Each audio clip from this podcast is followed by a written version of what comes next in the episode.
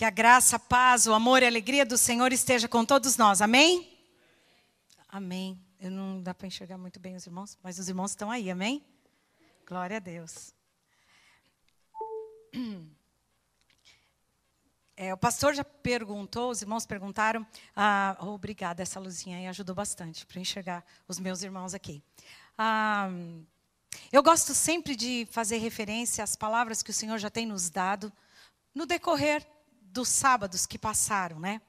Amados, Deus, Ele é um Deus de amor, Ele é um Deus de graça, né, de misericórdia. E o Senhor vai falando ao seu povo, o Senhor vai falando e eu quero recordar um pouquinho rapidamente com vocês ah, uma palavra ah, da pregação do pastor. O pastor fez uma série, vocês lembram o nome? A última série que o pastor trabalhou conosco? Como se chamava? Como? Construindo o seu futuro. Uma série de pregações que diz construindo o seu futuro. E o pastor falou então algumas coisas importantes para a nossa vida. Primeira coisa para construir o nosso futuro, uma das pregações foi escolha: vida ou morte, bênção ou maldição. Num outro sábado ele disse: escolha as pessoas certas para caminhar com você, pessoas que vão te edificar, pessoas que vão te ajudar. E também a porta que Deus abre, ninguém fecha. Né? Eu tenho costume, amados, de escrever. Então, eu sempre tenho um caderninho dentro da minha, junto com a minha Bíblia, porque é uma forma que eu aprendo melhor. Cada um tem a sua forma, né? Mas se você é uma pessoa que gosta de escrever e aprende melhor assim, anote, porque é muito bom durante a semana a gente abrir e a gente ruminar e ver novamente, né? E embora nós temos disponíveis os vídeos na internet das pregações, né? Eu essa semana, e eu sempre escuto mais uma vez durante a semana a pregação que foi feita no sábado. Essa semana eu ouvi mais uma vez a pregação do pastor Gilmar, né, do sábado passado, e eu quero também é, lembrar também um pouco dessa pregação, que falou muito ao meu coração, eu sei que falou ao coração de, da nossa igreja, mas ele, o tema dele foi interessante, a igreja que despertou. Esse aí está mais fresquinho na memória, né? Sábado passado, meus irmãos. A igreja que despertou. É, e ele iniciou falando as consequências dos que dormiram. Ao invés de ele falar como caminha uma igreja, ele começou assim: não, peraí, vamos ver alguns que dormiram, deram uma cochilada. E nessa cochilada vieram algumas consequências. E ele citou Eli, diante né, dos seus filhos que ele não corrigiu, Sansão, que dormiu mesmo, né, e com Dalila, Jonas no barco, né, Elias, né, diante de uma situação, mas por fim ele nos mostrou o que de fato é uma igreja que despertou. Igreja que desperta, ela tem certas características. Aí você vai falar assim, pastor, não precisa repetir não, porque eu vim sábado passado. Ou então, eu tenho na internet. Mas como o Gilmar disse, é didático. A gente precisa ir repetindo, amados, para a gente gravar, para a gente cucar. Não é mesmo? Você não faz isso com os seus filhos? Fala uma vez, fala duas, né? A gente vai inculcando, a Bíblia mesmo diz, para a gente ir inculcando a palavra. E eu gosto muito de fazer essa, essas pontes, porque o nosso Deus, ele, ele vai interligando, ele vai acrescentando as nossas vidas, né? Então as palavras não foram jogadas ao vento, tem um objetivo, tem um propósito, né? Então ele disse uma característica de uma igreja que despertou. Primeira coisa é luz. Temos que é, luz em meio às trevas. É uma igreja que vive em oração, que ora. É uma igreja ou uma pessoa, ele sempre usava igreja ou uma pessoa, um indivíduo, né? Que tem uma vida no espírito, tem vida, né, no seu espírito. É uma pessoa que usa, como lá em Ezequiel, né? Ele usou vale de ossos secos, que ele fala profetiza né? E também não apenas fala a palavra, não apenas prega a palavra, mas vive a palavra. E ele também diz que uma igreja que despertou um sinal é que ela é cheia do Espírito Santo. Ela é guiada pelo Santo Espírito de Deus. Então nós vimos então a característica de uma igreja que despertou. Amados, eu creio, né, que Deus tem nos despertado, que temos sido uma igreja que está de, desperta, não sei se existe essa palavra, mas estamos despertados, né? acordados, alertas. Né? Eu creio nisso, eu quero crer nisso. Mas, uma coisa é o despertar. Mas outra coisa é o permanecer desta maneira. Né? Uma coisa, despertou? Acordou? Agora nós somos desafiados como igreja, não apenas despertar, mas temos que permanecer desta maneira. Amados, permanecer é muito difícil em muitas coisas. Né? Por exemplo, permanecer firme num casamento não é fácil. Casar até que é fácil. Vamos juntar as trouxas aí. Quanto você tem? Quanto? Vamos juntar. Dá certo. Mas permanecer casado é um desafio. Envolve muitas coisas. Ter filho, para alguns até mais fácil, outros um pouco mais difícil. Mas permanecer e educar esses filhos também é um desafio. Então, o permanecer é desafiador.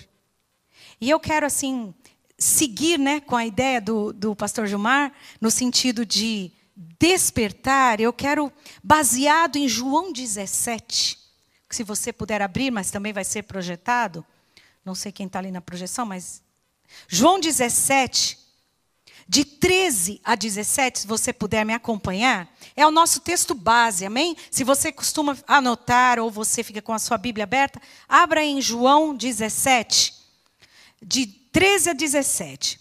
Amados, diz a palavra, é, é o texto de João 17, ok? Não sei quem está lá. Ah, e o tema, né? O, o pastor gosta pôr o tema, né? Qual o tema da mensagem? Então é assim: despertou? Então permaneça. Amém? Você despertou? Amém? Ih, nem despertou. Gilmar, volta aqui. Volta e prega tudo de novo. Despertou? Então permaneça. Né? E eu vou falar baseado então na oração de Jesus. Eu sou assim muito encantada, apaixonada por essa oração. É Jesus orando ao Pai. É, é, muito lindo, né? Todo o capítulo de João 17. Mas eu vou me ater de 13 a 17. Você pode ler comigo, por favor, em voz alta? Vamos lá. Agora vou para ti, mas digo essas coisas enquanto ainda estou no mundo para que eles tenham a plenitude da minha alegria. Deles a tua palavra, e o mundo os odiou, pois eles não são do mundo, como eu também não sou. Não rogo que os tires do mundo, mas que os protejas do mal. Eles não são do mundo, como eu também não sou. Santifica-os na verdade. A tua palavra é a verdade. Assim como me enviaste ao mundo, eu os enviei ao mundo. Amém? Esse é apenas um trecho de uma oração maravilhosa, né? Depois você lê em casa, é tremenda, com muitos ensinamentos que o Senhor nos dá. Mas eu quero me ater ao algumas coisas que Jesus pediu em nosso favor. E eu creio que isso que Jesus pediu pode nos ajudar a permanecer espertos, a permanecer acordados. Vai nos fortalecer para que possamos permanecer, porque é um desafio. Sabe, amados, Jesus sabendo disso, ele disse também lá em Apocalipse 2:10, né? Por que permanecer? Então você me pergunta. Jesus sabendo disso, diz assim a palavra em Apocalipse 2:10. Não tenha medo do que você está prestes a sofrer. O diabo lançará alguns de vocês na prisão para prová-los, e vocês sofrerão perseguição durante dez dias. Sede fiel, seja fiel até a morte, e eu lhe darei a coroa da vida. Jesus sabe que temos que ser fiéis, firmes, até o fim. Não podemos sair do barco antes, tem que ser até o fim. Por isso, Jesus ora por nós. E também em João 15, 5, Jesus não apenas detecta, olha, sejam fiéis até a morte, é a condição de vocês receberem a coroa da vida. Mas Jesus também diz em João 15, 5, eu sou a videira, vós são os ramos. Se alguém permanecer em mim e eu nele, será, ele se dará muito fruto, pois sem mim vocês não podem fazer coisa alguma. Então Jesus fala: sim, é necessário que vocês permaneçam, mas não permaneçam de qualquer maneira, mas permaneçam em mim e eu em vocês.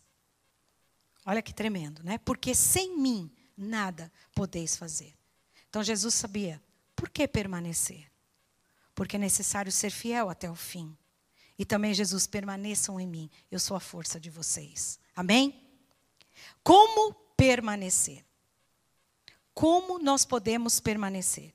E aqui então eu quero trabalhar esse texto de João 17, de 13 a 17. Aqui eu quero destacar três pontos importantes de como podemos e devemos, né? E Jesus ora por nós para que possamos permanecer firmes e acordados e despertados. Amém? Então, uma, uma das coisas do texto que nós lemos em João 17 diz assim: Então, agora eu vou para ti, mas digo essas coisas enquanto ainda estou no mundo, para que eles tenham a plenitude da minha alegria. Repete comigo: a plenitude da minha alegria. Jesus está dizendo, Pai, que eles tenham a plenitude. Plenitude, meus irmãos, ele nem fala que eles tenham a minha alegria, que eles tenham a plenitude da minha alegria. E eu quero então ver, analisar aqui o que seria essa plenitude da alegria que Jesus está orando e pedindo para que a gente possa ter. Pai, dê a eles, que eles tenham, eles vão precisar, eles precisam, para permanecer firmes, da plenitude da minha alegria. Com certeza, meus irmãos, essa plenitude de alegria não é rir à toa. Eu não consigo imaginar um Jesus diante de tudo que ele passou na terra, diante das circunstâncias né, que ele passou, um Jesus que ficava rindo à toa. Não é mesmo? Acredito até que ele deve ter passado momentos interessantes. Que ele deve ter dado muita risada. Mas não é isso que ele pede por nós. Então não imagina um Jesus rindo à toa. E nem mesmo que apenas tinha sensação boa. Sensação, ah, eu estou bem. 24 horas do dia. Não. Eu também não imagino um Jesus assim. Mesmo porque Jesus era 100% homem, 100% Deus. Quando Lázaro morreu, a palavra diz que Jesus chorou. Então ele sentia. Mas não é isso, não é essa alegria, plenitude dessa alegria, que ele está orando ao Pai pedindo para que a gente tenha também. Mas tem uma coisa. Eu vou dizer um coração, um Jesus alegre, que é a nossa alegria, que ele fala da plenitude da minha alegria, é igual a um coração grato. Um coração que agradece por tudo. Contentamento. Eu acredito que é um Jesus, enquanto esteve aqui, foi grato por tudo. Tudo que ele passou. E eu quero só dar alguns exemplos, dentre muitos exemplos, dizer que um coração grato crê no milagre. Um coração grato crê no milagre. Olha, olha uma alegria de Jesus aqui. Diante de Lázaro. Né? João 11, 41 diz assim, 41 e 42. Então tiraram a pedra. Jesus olhou para cima e disse: Pai, eu te agradeço, porque me ouviste. Eu sei que sempre me ouves, mas disse isso por causa do povo que está aqui, para que creiam que tu me enviaste. Diante, amados, talvez do impossível. Jesus olha ao Pai e fala: Pai, muito obrigado, porque o Senhor sempre me ouve. Essa é a alegria que Jesus está dizendo ao Pai. Pai, que eles tenham a plenitude da minha alegria. Pai, que eles sejam gratos diante de uma situação que aos olhos deles são impossíveis e eles possam crer no milagre. Um coração grato. Um coração grato vislumbra milagres, amados. Então Jesus tinha esse coração grato. Essa é a alegria de Jesus. Uma segunda diz: um coração grato se arrepende. Aqui é um contexto muito interessante de Jesus. Mateus 11, 25, diz assim a palavra, né? Naquela ocasião, Jesus disse: Eu te louvo, Pai, Senhor dos céus e da terra, porque escondestes essas coisas dos sábios e cultos e as revelastes aos pequeninos. Essa situação, um pouco antes dele declarar isso, é muito interessante. Porque esse versículo, Jesus está virando para as cidades, dizendo às cidades que viram os seus milagres, mas não se arrependeram. E ele diz assim: Ah, Corazim e Betsaida. Vocês viram os milagres. Ah, se Tiro e Sidom tivessem vistos os milagres que vocês viram, eles teriam se arrependido. E ele vira também para Cafarnaum. Gente, quanto que Cafarnaum viu os milagres de Deus. Não é mesmo? Basta lermos a palavra. E ele diz: Ah, Cafarnaum, se vocês tivessem né, visto os, se Sodoma tivesse visto os milagres que vocês viram, Cafarnaum, eles não teriam ido para onde foram, não teriam sido destruídos e vocês tiveram a oportunidade e não se arrependeram. Ele diz assim para Cafarnaum: Pensas que vão subir aos céus? Não. Vocês vão descer no Hades, no inferno. E depois a gente vê um Jesus dizendo: Ah, eu te louvo, porque escondeste essas coisas dos sábios e cultos. Amados, nós vivemos numa geração onde nós titulamos as pessoas muitas vezes pelo seu estudo, ou pelo seu status, ou pelo que ela tem monetariamente, ou alguma coisa assim. Mas o nosso Deus anda tão na contramão do mundo, que aqui Jesus louva, porque, Senhor, o Senhor poupou essas pessoas, e o Senhor dá graça e dá essa sabedoria aos simples, às humildes. Sabe, humildes, sabe o que quer dizer? O Senhor dá isso para aqueles que se arrependem. Arrependimento, amados é algo tremendo que precisamos aprender. E não justificativa, mas sim arrependimento. Esse povo todo que Jesus falou, eles viram milagres, mas não se arrependeram. E Jesus foi bem firme com eles. E nesse momento, também eu quero declarar que um coração grato, a alegria do Senhor também nos leva a ter uma vida de arrependimento. Como é difícil se arrepender nos dias de hoje é tanta justificativa. Você já pegou uma criança que ela é bem. É, tem crianças que são mais, vamos dizer assim. Elas questionam mais, elas perguntam mais. Isso é muito bom. É uma característica boa numa criança, né? Ah, alguns irmãos aqui sabem porque têm filhos assim. Tudo por quê? Mas por quê? Eu quero saber o porquê. Mas, queridos, nós temos que tomar muito cuidado, porque às vezes nós falamos, você fez isso errado. Não, mamãe, mas é porque eu fiz isso, porque, porque, porque. Mas você fez errado. Qual tem que ser a sua atitude?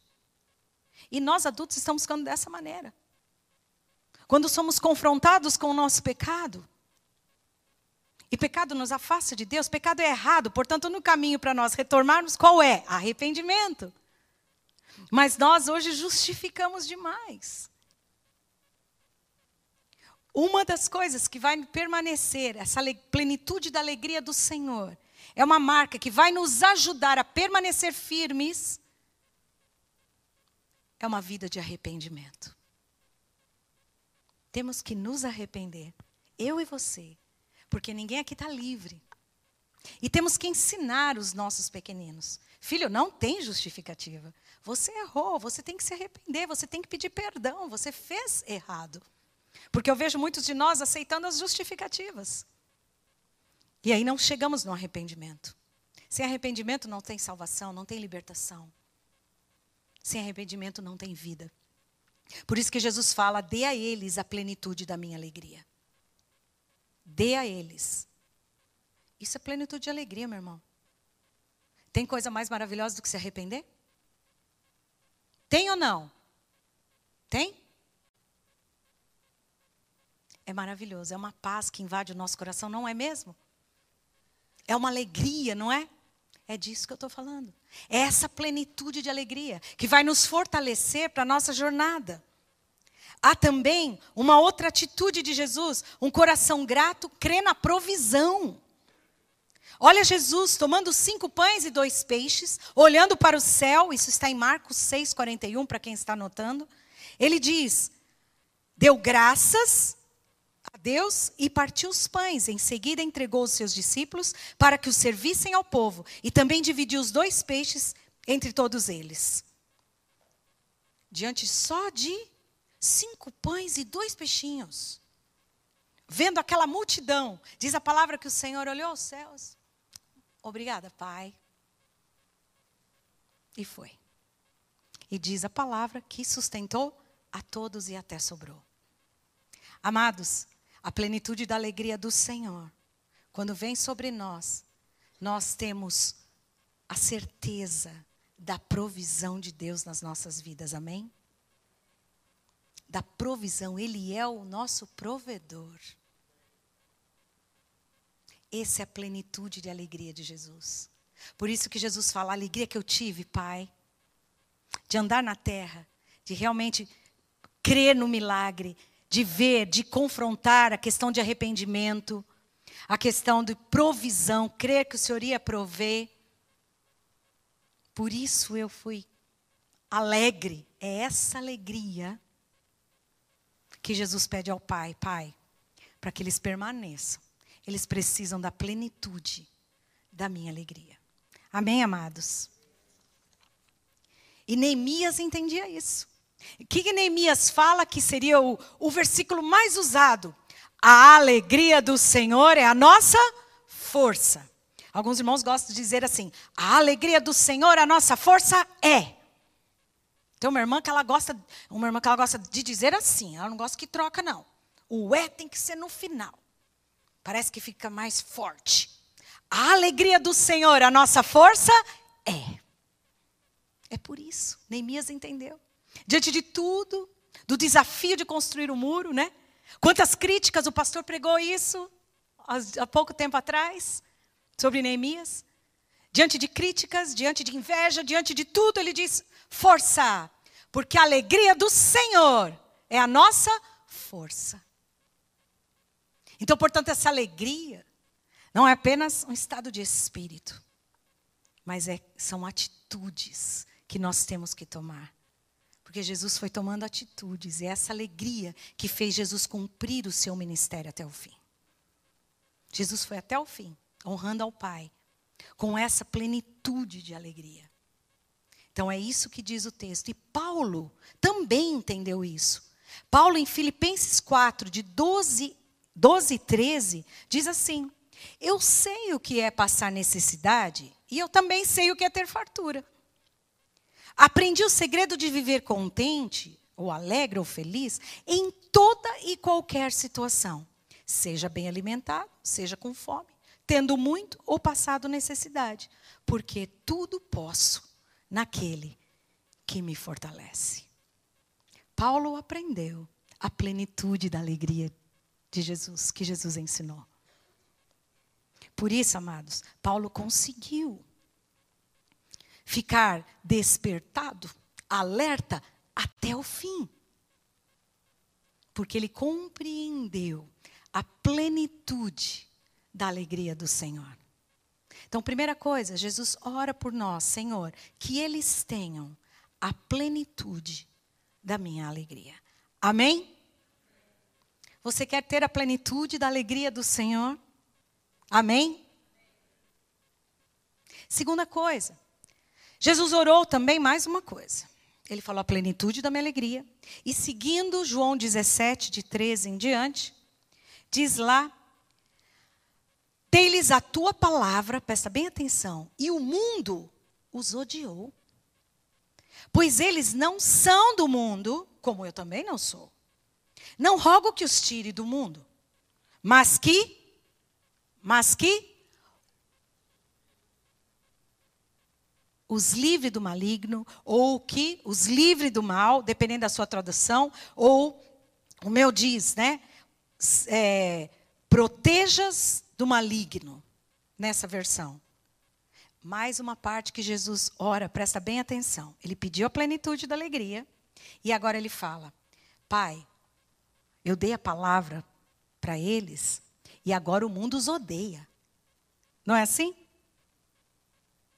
Se você tem vivido a palavra, você é perseguido. Você é odiado. Cuidado, amado, se você está caindo muito na graça do povo. Talvez a palavra não esteja em você. Porque as pessoas não estão aceitando a palavra.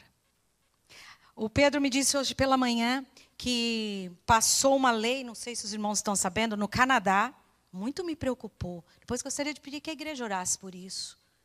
Uma lei no Canadá esta semana que o governo tem direito de tirar a criança, né? Que os pais estão que a criança quer ser de outro gênero quer ser outra coisa que ela quiser, se os pais estiverem dizendo para ela que não, que é errado, alguma coisa assim, o governo tem direito agora de tirar essa criança dos pais. Sério, né? Choca você ou não? Ou você está tá acostumando? Não acostuma não, meus irmãos. Isso é do maligno. Isso é do mal. Num país aqui do lado do nosso. Jesus pede, Pai, protege eles do mal. Porque com a palavra, amados, nós seremos perseguidos. O Gilmar colocou na semana passada. Quando nós nos posicionamos, né? Nós temos que nos posicionar. Mas nós vamos ser perseguidos. Muitas vezes, alguns de nós vamos até ter muitas perdas por conta do nosso posicionamento. Mas Jesus diz assim: proteja-os do maligno. E quando Jesus fala, então, protege eles do maligno, ah, tem um, um, Como Jesus. É, como podemos nos proteger do maligno? Há pessoas que gostam só assim, sai, sai em nome de Jesus. Cerca com os teus anjos e faz aquele pampeiro. Não está errado, não. Amarra, desamarra, faz o que você quiser. Só, meu irmão, se não tiver vida, você pode tentar amarrar o que for. Não vai ficar amarrado, não. Sabe por quê? Porque pode acontecer, como o, a, o versículo de Tiago 4,7 diz assim: Sujeitai-vos a Deus e resisti ao diabo, e ele fugirá de vós. Mas primeiro o texto de Tiago diz: Sujeitai-vos, portanto, a Deus. A proteção que Jesus está pedindo, protege, Pai, protege eles do mal, porque eles vão ser perseguidos, eles vão ser ridicularizados muitas vezes. Mas em Tiago diz: há uma condição, Deus vai nos proteger, mas temos que nos sujeitar a Ele. Porque Ele vai nos dar condições e força para nós resistirmos ao diabo, para que ele possa fugir de nós. Eu acho interessante agora, Atos 19, 13, tem algo muito interessante. Alguns dos judeus que andavam expulsando espíritos malignos tentaram invocar o nome do Senhor Jesus sobre os endemoniados, dizendo: Em nome de Jesus, a quem Paulo prega, eu ordeno que saiam. Os que estavam fazendo isso eram sete filhos de Seva, um dos chefes dos sacerdotes dos judeus. Um dia, um espírito maligno lhes respondeu: Jesus eu conheço. Paulo, eu sei quem é. Mas e vocês? Quem são? Atos 19, 13 a 15. O capirotinho diz assim: Jesus eu conheço. Paulo também. E vocês? Em que autoridade vocês estão fazendo isso? Eu não vou respeitar. Por quê? Essas pessoas estavam querendo fazer na força, amados. Paulo, né? Jesus fazia da autoridade do Pai. Se submetiam ao Pai. Por isso eles conseguiam. Quando nós nos submetemos a Deus, nós temos força em Deus, estratégia de Deus, para nós resistirmos e vencermos o inimigo. Porque resistir ao diabo é nós vencermos a tentação. Amados, ser tentado, vou falar para vocês, não tem como, como você se livrar. Estou certo ou não?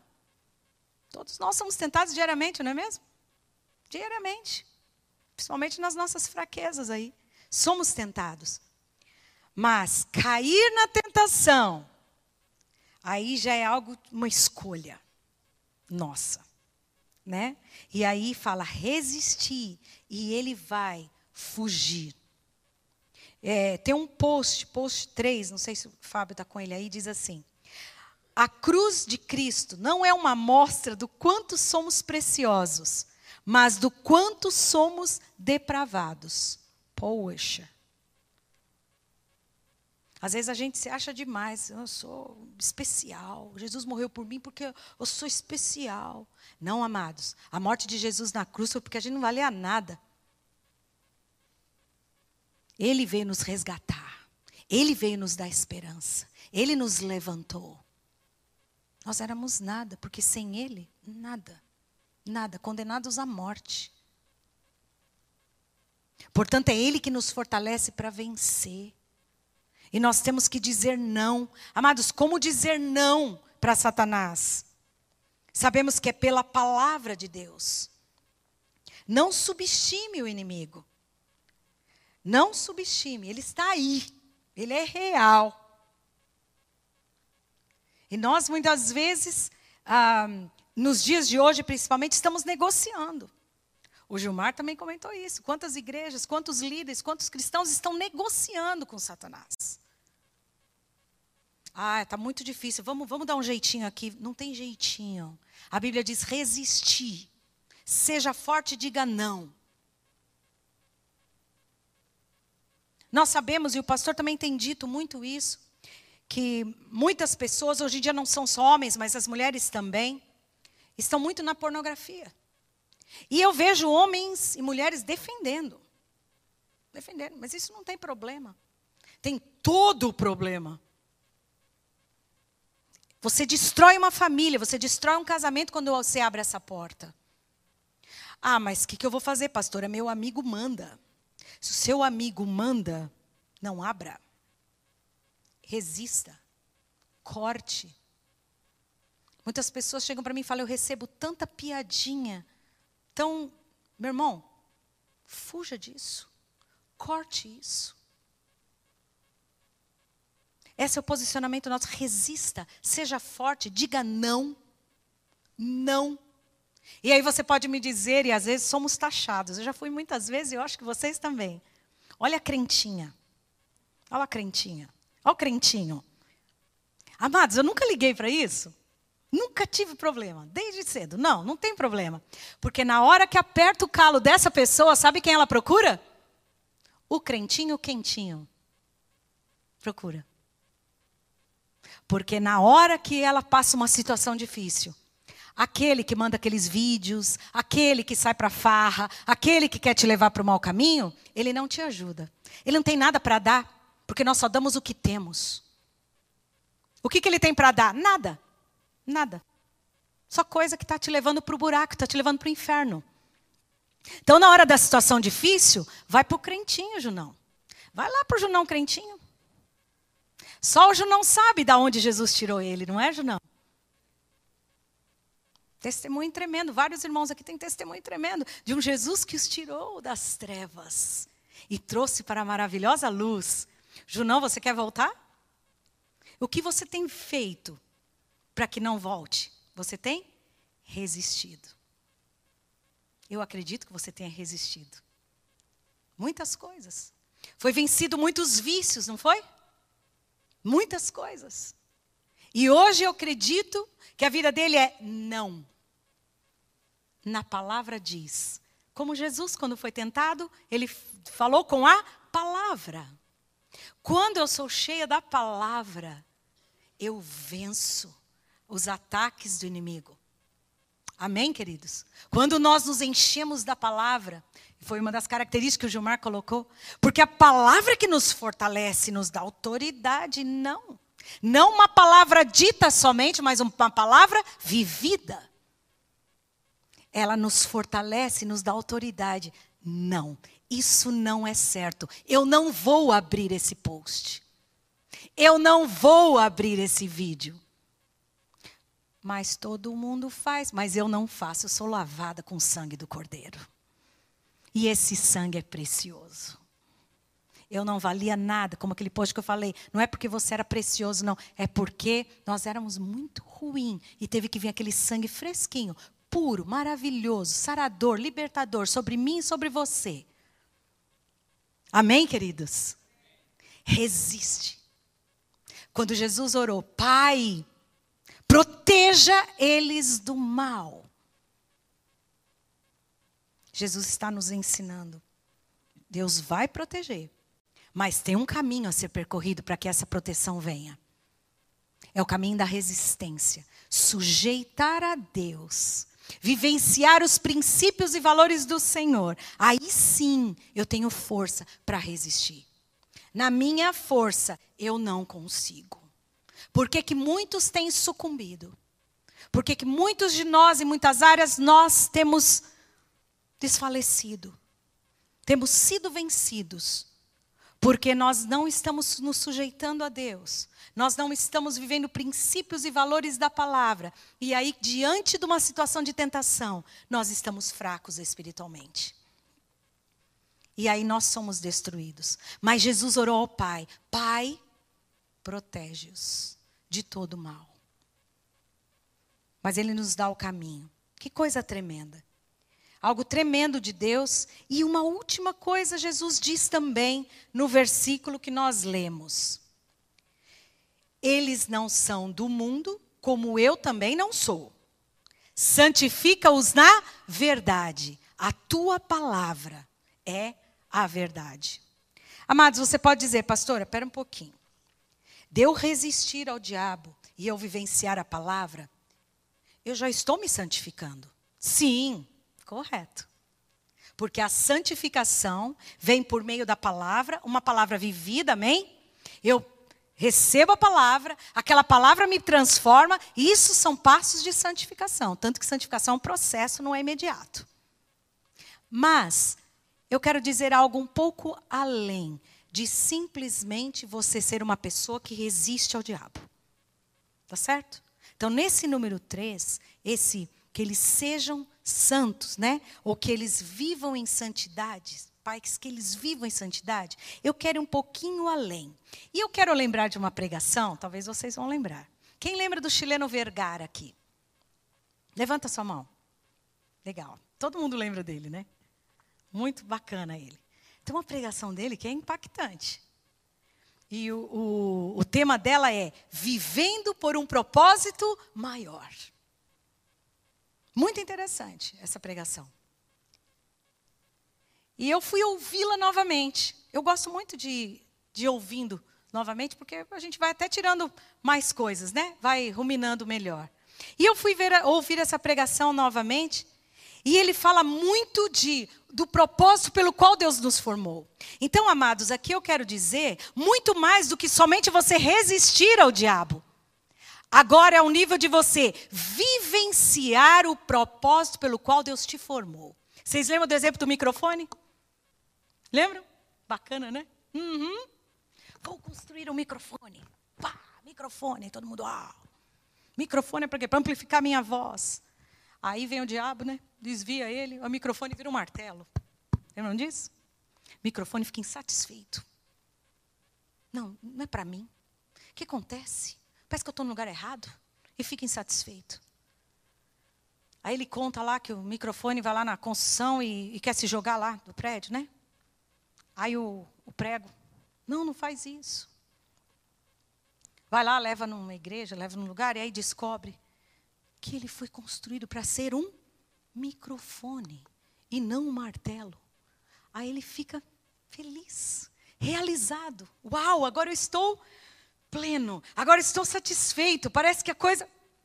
A mesma coisa. Sabe que é viver em santidade que Jesus orou aqui? É eu viver o propósito pelo qual Deus me chamou. Amém? Amém. Sabe quem eu penso? João Batista. Toda vez que eu penso em viver o propósito de Deus, eu lembro desse homem. João Batista veio com um propósito. Eu sou a voz do que clama no deserto. Pensa num homem ousado. Metia a cara no dedo do povo assim. Vocês têm que se arrepender. Vocês estão errados.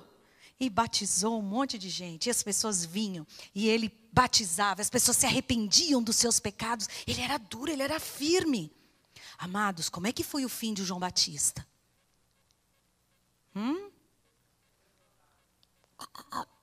ainda botaram numa bandeja. Nossa, que crueldade! Não, não precisa entrar nesse detalhe, Claudinei. Mas olha o final deste homem. Aos olhos humanos, o que as pessoas iam dizer? Ele foi um vencedor ou um fracassado? Vai, gente, prega comigo. Aos olhos humanos, ele foi um vencedor ou um fracassado? Fracassado. Coitado desse tal de João Batista. Nossa! O homem foi tão impetuoso, né? Falou, comeu gafanhoto, aquela vida, né? Vivia umas roupas lá. E ainda corta a cabeça dele, põe numa bandeja. Fracassado. Aos olhos de Deus, João Batista foi um vencedor ou um fracassado? Um vencedor. Sabe por quê? Cumpriu o propósito. Foi ele que disse: é necessário que eu diminua e que ele cresça. João Batista entendeu o propósito. Quando Jesus ora por mim, por você no final e fala, Pai, que eles vivam em santidade. Que eles vivam em santidade. Ele está dizendo, Pai, que muito mais deles apenas resistirem ao diabo. Que eles vivam o propósito do Senhor. Sabe por quê, sabe por quê, amados? O tamanho do vazio que está dentro de nós é o tamanho de uma pessoa que se chama Jesus Cristo. E só Ele pode preencher. Quando eu cumpro o propósito de Deus, eu me sinto plena. Mesmo que corte a cabeça, mesmo que xingue, mesmo que vá para a prisão. Vejam Paulo. Combati o bom combate, completei a carreira e guardei a fé. Quantos açoites? Talvez aos olhos do humano, os humanos poderiam dizer fracassado. Mas aos olhos de Deus, vitorioso, cumpriu o propósito. Entende? Por que, que muitos de nós somos insatisfeitos? Porque nós caímos na lábia de Satanás que diz assim: para você ser feliz, para você se sentir completo, você precisa ter coisas. Então nós arregaçamos as nossas mangas e vamos em busca de ter, ter, ter, ter. E o vazio não sai. O vazio não sai. Ou, pelo contrário, ele aumenta cada dia mais. Porque caímos nas, na conversa e no cochicho de Satanás. Porque o que mais importa é que cumpramos o propósito de Deus. Isso nos preenche. Isso nos completa. E aqui eu pergunto: temos cumprido? Você entendeu o propósito de Deus para a sua vida? Você entendeu que você é um microfone? Para que serve o microfone? Entendeu? Você é um microfone e está sendo um martelo. Porque senão ficamos insatisfeitos. Sabe, amados, muitos de nós, além de não descobrirmos o nosso o propósito de Deus para nós, estamos impedindo outras pessoas. Há muitos casamentos que as mulheres estão impedindo o chamado dos homens. São verdadeiras pedras de tropeço. Elas acham que seus maridos vão se, vão se realizar apenas porque estão casados com elas. Amor, não está bom? Olha aqui. Hum? Olha a nossa família, linda. Olha os nossos filhos, maravilhosos. Pronto, não está bom? Não.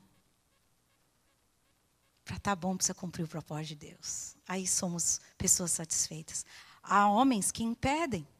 O propósito de Deus se realiza na vida das mulheres. São verdadeiras pedras de tropeço. Eu não consigo entender, eu confesso a vocês, porque se somos cristãos, professamos a mesma fé, a minha alegria é ver meu marido no propósito. E eu não tenho dúvida que a alegria do pastor é me ver no propósito. A minha alegria maior é ver meus filhos no propósito do Senhor. E eu quero contar um testemunho de vocês, não sei se eu já contei, mas se, se eu já contei, conte de novo, que é bom para encucar. Que nem diz o Gilmar, que agora aprendi com o pastor Gilmar. Mas nós, nossos filhos eram criança ainda, nós fomos numa reunião de oração na casa de uns irmãos da igreja, nos chamaram porque tinha um, um um senhor, um homem, eu não sei se ele era um pastor, um missionário, que estava na casa desse irmão da igreja. Então eles, ele falou: vem almoçar aqui, que ele gostaria de conhecer vocês e orar por vocês. Eu falei: ah, tudo bem, era um dia de semana, difícil, mas falou, ok, vamos almoçar aí. Vou pegar as crianças na escola e nós vamos aí. Pegamos os meninos na escola, fomos. E almoçamos, momento gostoso, acabou o almoço. Ele falou: eu gostaria de orar por vocês. E sabe, gente, os meninos pequenos, Talita sempre foi muito levada, sabe? O Pedro mais quietinho, mas a Talita parava. Aí eu já pensei assim, a irmã da, da, que estava com a gente, a dona da casa, já pensou assim, bom, vou colocar a Talitinha e o Pedro lá no quarto para assistir algum desenho, né? Para que possa fluir a coisa aqui, né? Não é a primeira coisa que a gente pensa, quem tem filho, né? A gente quer dar um jeitinho. E quando eu estava lá com a irmã conversando, arrumo um videozinho, né, para distrair meus filhos, tal. A gente estava lá conversando, o missionário lá, eu não me recordo o nome dele, falou assim: Não, eu gostaria de orar pela família toda. Eu falei: Ok, amém. Então ficamos lá, dei um toquezinho para as crianças, né? Comportem-se, oração, ok? Bota em prática o que nós ensinamos, aquela coisa que toda mãe sabe o que eu estou dizendo. E eles ficaram quietinhos e aquele homem começou a orar por nós. E ele começou a profetizar na vida do pastor, tanto que muitas coisas estão se realizando hoje, nós lembramos daquele dia. O Senhor nos disse que faria. E falou na vida do pastor, falou comigo. Ele foi na Talita e ele foi no Pedro. Eles eram crianças, os dois. O homem orou um monte de coisa lá, falou um monte de coisa e os meninos não lembraram, não lembravam. Mas eu e o Heber guardamos no coração. Nunca falamos para os meninos o que foi falado ali. E ali, meus amados, quando aqui na igreja, aqui, eu estava viajando e lá na viagem eu abri para ver o culto. Não, antes de eu viajar, eu vi a Talita aqui no altar, numa unção de intercessão. E ela estava intercedendo. Poderosamente. Você via que era intercessão. Eu também já não me lembrava mais daquela profecia. Naquele dia, o Senhor, o Espírito Santo fez eu lembrar. Lembra? Aquele dia lá naquela casa, quando aquele missionário orou pela sua filha e disse, né, que seria, e falou bem claro mesmo, estou te preparando como intercessora no meu reino. Uma criancinha. Depois foi orar pelo Pedro e falou assim: E tu serás um profeta no meu reino. E eu e o Heber guardamos aquela palavra. E qual é a função dos pais? Quando sabemos o propósito de Deus para os nossos filhos. Nós entendemos que não era para falar. Mesmo porque parece que você conduz como se eles fossem obrigados a fazer aquilo. Não. Temos que usar de sabedoria. Nós guardamos no nosso coração. Mas nós sempre também oramos por eles, que cumpram o propósito do Senhor. O que nós mais queremos é que a Tatá cumpra o propósito, que o Pedro cumpra o propósito do Senhor. Eu acho que é a alegria de todo pai e toda mãe, né? E quando eu vi, aí um dia eu estava viajando, eu abri para ver o culto eu vi o Pedro aqui profetizando para a igreja. Mais uma vez Deus falou: está se cumprindo na vida dos seus filhos aquilo que eu prometi. Amados, que eles vivam em santidade. É essa santidade. Não é só a santidade de vencer o maligno. Isso é santidade também. Mas eu estou falando algo mais. Vocês estão entendendo? É o cumprimento do propósito. Quando eu estou no propósito, eu sou plena. Vem tudo como, como aconteceu com João Batista. Vem coisas, vem críticas, vem chacotas, vem lutas, vem dificuldades, mas eu estou plena porque eu estou no propósito. Para permanecermos espertos, acordados, precisamos aprender a viver a plenitude da alegria Amém? A plenitude da alegria do Senhor. Temos que resistir ao diabo, que é uma forma que o Senhor nos protege através da palavra. Diga não. Se a Bíblia diz não, é não. Se a palavra do Senhor diz sim, é sim. E aqui já nos alerta: Deus, eu dei a eles a minha palavra e o mundo os odiou. Preparem-se, amados para sermos odiados pelo mundo. Nós não somos gente boa para o mundo, não. Porque nós andamos na contramão do mundo. E por fim, ele diz: dê a eles né? que eles possam andar em santidade. Que possamos, amados, saber o propósito e viver o propósito de Deus. Amém? Sabe por que muitas vezes, amados, há tanta tristeza no nosso meio? Eu nunca vi uma geração tão triste. Sabe que um dos remédios que mais se vende nas farmácias é um tal de ansiolítico para ansiedade, para acalmar. O povo está muito triste, amados. Está muito triste. Você olha para um, olha para outro. Ou está ansioso demais. Desespero. Você vê estampado na feição das pessoas o desespero. Estão se desesperando por tudo. E outros numa tristeza que dá dó. Hoje, crianças, estamos, temos, tenho vários pedidos no meu, no meu celular, por favor, ore, porque essa criança está em depressão, essa criança está triste, triste, não sabemos mais o que fazer. É tanta tristeza, é tanta tristeza. Adolescentes tristes, não estão satisfeitos com nada. Tudo está ruim. Tudo está ruim. Sabe por quê? Porque não conseguimos vivenciar e não estamos vivendo no propósito qual Deus nos formou. O Vergara falou, falou uma coisa no, naquele, naquele sermão que foi muito interessante aquela palavra. Ele fala: Deus é Deus porque ele faz a coisa. Primeiro ele completa para depois começar. Ele começa assim a palavra dele. Aí todo mundo fica com aquela cara de interrogação que Deus já completa para depois começar. Que negócio é esse? Tem que começar do começo. Ele fala: não, por isso que ele é Deus, porque ele completa para depois começar. Aí ele vai falar da eternidade. Aonde Deus completou a Luciana lá na eternidade. Luciana, olha aqui. É para isso que eu vou te formar, Luciana. É com esse propósito. Você vai lá na terra cumprir o meu propósito, o meu chamado. Tá bom, Luciana? Então vai. Aí Luciana vem e começa. Aí começa. Mas estava pronto. E veio para começar. E quando a Luciana entende o propósito ao qual Deus formou, com o jeitão dela, com a personalidade dela, por isso que nós temos dons e talentos, queridos.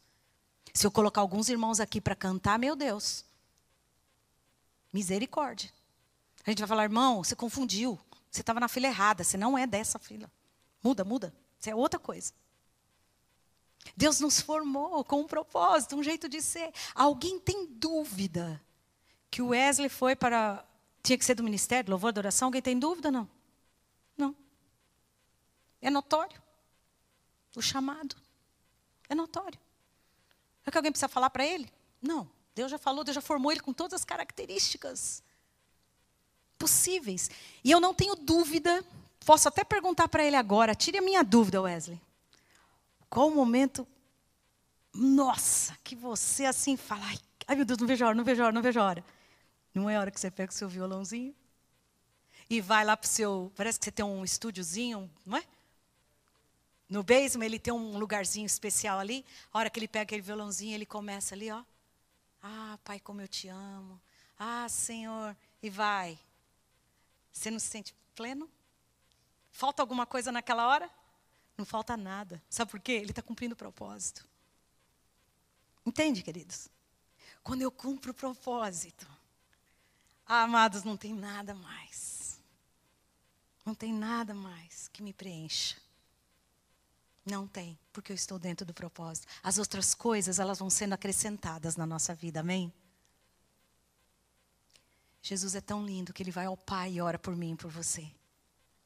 Mas Jesus diz uma coisa no final, ele fala assim: Olha, assim como me enviaste ao mundo, eu os enviei ao mundo. Amém? O final, Jesus diz assim: Olha, dê a eles a plenitude da minha alegria, livra eles de todo mal e santifica eles na verdade. E por fim fala: envia. Amados, quando nós estamos permanecemos, temos a plenitude da alegria, vencemos o maligno e com, estamos cumprindo o propósito de Deus, deixa eu fazer uma pergunta para você dá para impactar o mundo ou não? Sim ou não? Impactamos o mundo ou não? Então precisamos vivenciar isso, essa oração de Jesus. Ao invés do mundo vir e entrar e penetrar, nós temos que ir, como o Gilmar pregou. Vejam, os campos estão brancos. A seara está pronta. Prontinha. Aí o Gilmar disse assim: Ué, é eles que vêm até nós, é nós que temos que colher, temos que ir lá. Somos nós que temos que ir lá. Assim como você me enviou, Pai, ele disse: Eu os envio. Quando nós entendemos essa dimensão do envio de Deus, ah, amados, nós precisamos ser essa igreja que permanece, esperta, que permanece viva, para impactar essa geração. Amém? Precisamos ser essa geração, na plenitude da alegria do Senhor. Resistindo. Há uma igreja que resiste, há uma família que resiste ao diabo. Hum, quantas vitórias nós não temos. Quantas vitórias, amados, o Senhor nos tem concedido, porque temos resistido. E quando vivemos o propósito de Deus, quantas vidas vão vir aos pés do Senhor Jesus? Você crê? Há uma última, eu queria ler isso aqui, porque estava na, nas redes sociais, isso aqui, e eu fiquei muito preocupada. O Gilmar nos chamou a atenção, toma cuidado o que, que posta na rede social. Eu tenho visto coisas absurdas nas redes sociais, eu falo, Deus, tem misericórdia do teu povo. Olha essa. A igreja, olha que bonito. Olha, vou, vou falar assim com uma voz assim. A igreja que vai impactar o mundo não é a que você está indo, é a que você está sendo. Bonito, né? Eu vi um monte de crente dando like e postando, e repostando, e repostando. Aí eu parei, olhei bem para esse negócio, falei: que história é essa? Amados, nós somos corpo ou não somos? Igreja é o corpo de Cristo ou não é? É? Igreja é corpo? Tem vários membros, não tem? Tem algum membro mais importante que o outro? Diz a palavra? Não. Somos corpo de Cristo. Portanto, para mim, a igreja que vai impactar o mundo é a que eu estou sendo e é a que eu estou indo. Se não é a que essa pessoa está sendo, que ela está indo, é um problema dela. Agora você imagina você sendo, você sendo, você sendo, você sendo, você sendo, sendo, sendo, sendo, sendo, sendo. Todos nós sendo. Iremos impactar muito mais ou não iremos? Sim. Sim ou não? Sim. Portanto, a igreja que vai impactar o mundo é sim a igreja que eu estou sendo e a igreja que eu estou indo. Porque se eu não acreditar nisso, Misericórdia, meu Deus. Porque somos corpo. A igreja a qual estamos indo, a qual nós pertencemos, vai impactar e tem impactado o mundo. Amém? Como diz o Gilmar, cuidado com os posts. Caímos algumas ciladas, tem alguns que são muito sutis. Ah, amados, eu não acredito nisso, eu acredito que a igreja é a ideia de Deus, ele formou. Ele falou: vamos conviver em unidade. Sabemos que juntos somos melhores e vamos mais longe. Juntos. Imagina todos nós buscando. Hoje você está ouvindo a mesma palavra que o outro está ouvindo, ok. Pode ser que você reaja de uma maneira, o outro reaja de outra. Mas todos nós estamos ouvindo a mesma palavra. Quando o Gilmar fez o apelo, as pessoas vieram aqui ao teu altar para sermos despertados. Né? A igreja que desperta, você quer continuar? Encheu o altar. Então, todos, todos, aqui, ó. Imagina esse povo tudo, o quanto que não vai impactar. Nós estamos no propósito de nos unindo, mulheres, homens, jovens, estamos nos unindo num propósito para o encontro com Deus. Não é mesmo? Uma, uma andorinha não faz verão. Agora, quando nós nos unimos no mesmo propósito, Uau! Que poder que isso tem. Como é maravilhoso quando nós nos unimos, mulheres, né? Nos unimos as mulheres em oração, no mesmo propósito, o quanto que isso impacta. Imagina os nossos jovens unidos num propósito para impactar muitos jovens. Eu peço aos irmãos, orem muito pelos nossos jovens. Eu quero, em nome do Senhor Jesus, ver muitos deles no propósito, cumprindo o propósito de Deus, amém? Quero ver as nossas crianças, mas pais, é necessário que saibamos o propósito de Deus na vida dos nossos filhos desde pequeno. Para que não que você fique falando, não, mas que você tenha sabedoria em Deus para conduzi-los para que cumpram o propósito de Deus. Aí sim, queridos, nós vamos ter filhos felizes. Vocês entendem? Porque vocês estão dando muita coisa para as crianças e não está satisfazendo elas. Porque elas não foram criadas para esse propósito. Muitos de nós estamos colocando a nossa base em coisas erradas. E estamos infelizes. Porque não estamos cumprindo o propósito. E a minha oração nessa noite é que todos nós saímos daqui imbuídos e se você não tem claro que você saia daqui no desejo de descobrir, Senhor, Espírito Santo de Deus, me fala o propósito pelo qual o Senhor me formou. Deus fala, Deus responde, Deus te direciona. Eu creio, porque Deus quer ver o seu povo feliz, cumprindo o propósito dele na terra, impactando essa geração. Gostaria que você se colocasse em pé agora em nome de Jesus. Que a gente possa nessa hora lembrar dessa oração de Jesus por nós. Pai, olha, eu estou indo, mas eu quero te pedir que eles tenham a plenitude da minha alegria.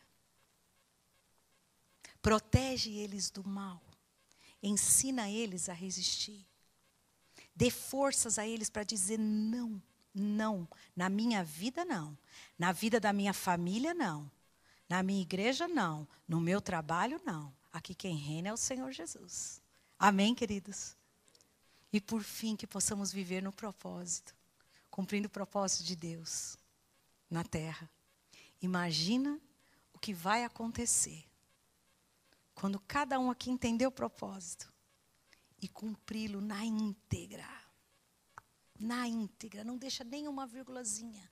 Amado, seja você um encorajador no propósito do irmão e não um balde de água fria. Deus tem levado o pastor a escrever. O Herbert está com uma inclinação, uma paixão por escrever. Eu vejo nos olhos dele, quando ele está lá em casa escrevendo. Ele vem numa empolgação me contar. E uma coisa que eu não gosto é escrever. Eu gosto de falar, mas eu gosto de escrever. Mas eu vejo uma alegria. Amados, eu tenho visto o propósito de Deus na vida dele. Na questão dele escrever. Eu disse, Binho, muitas vidas vão ser edificadas através dos seus livros, eu não tenho dúvida disso. Eu vejo com que paixão ele está fazendo. Sabe? Eu vejo assim a inclinação, eu vejo ele no propósito de Deus para a vida dele. Vocês acham que eu vou ficar jogando balde de água fria? Não, mozinho, para com isso aí. Vamos passear, vamos fazer isso, vamos fazer aquilo. Eu vejo ele cumprindo. Eu tenho que ser a maior incentivadora. Amor, é esse o propósito de Deus? Estou aqui. Segue em frente. Estou junto. Eu vejo a alegria dele. Eu vejo em mim também, quando ele vê um cumprimento, eu vejo a alegria dele, gente. Ele vibra comigo. Quando eu vejo os meus filhos no propósito, pensa nos pais felizes. Tem coisa melhor? Não, amados. É bênção demais. Eu gostaria que nessa hora nós fechássemos nossos olhos. Agradeça a oração que Jesus fez por nós. Você sabe que às vezes eu falo, Jesus, obrigada pela oração de João 17. Obrigada, Jesus. Muito obrigada. Você lembrou de mim, você orou por mim.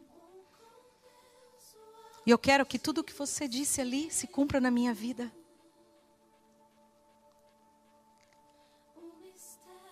O Senhor quer cumprir isso tudo na nossa vida, mas é necessário que eu e você diz, possamos dizer a Ele nesta noite: Seja feita a tua vontade, Senhor. Por favor, Jesus, seja feita a tua vontade na minha vida. Começar em mim, na minha família, na minha igreja, no meu trabalho. Seja feita a tua vontade. Eu quero viver no teu propósito, Senhor. Me perdoa se eu tenho impedido alguém.